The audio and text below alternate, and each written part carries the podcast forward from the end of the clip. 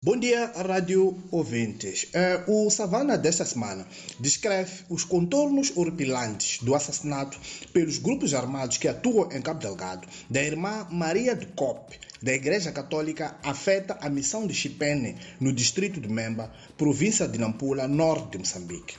Depois de descerem para o sul de Cabo Delgado, com uma série de ataques nos distritos de Anquabe e Chuuri, os grupos armados atravessaram na semana passada o Rio Lúrio, lançando ataques na província de Nampula. O grupo de insurgentes que está a infernizar Nampula entrou na província através do distrito de Herat, onde na noite do segundo dia do mês em curso atacou uma povoação.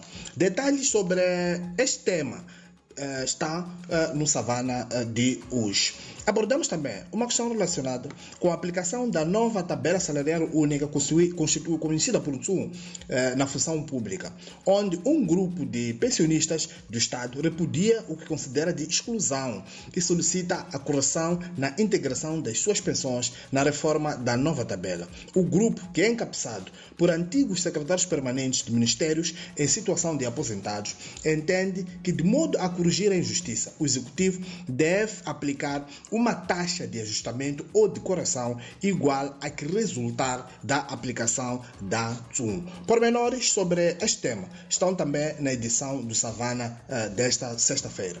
Esta terça-feira, o Conselho de Ministros aprovou uma proposta de lei que passa a regular a criação, organização e funcionamento das organizações sem fins lucrativos, um instrumento que será submetido à Assembleia da República, onde Executivo acredita que vai contribuir para o combate ao branqueamento de capitais e financiamento ao terrorismo. Mas a ação é interpretada em vários ciclos como um reforço do posicionamento eh, governamental às organizações sem fins lucrativos.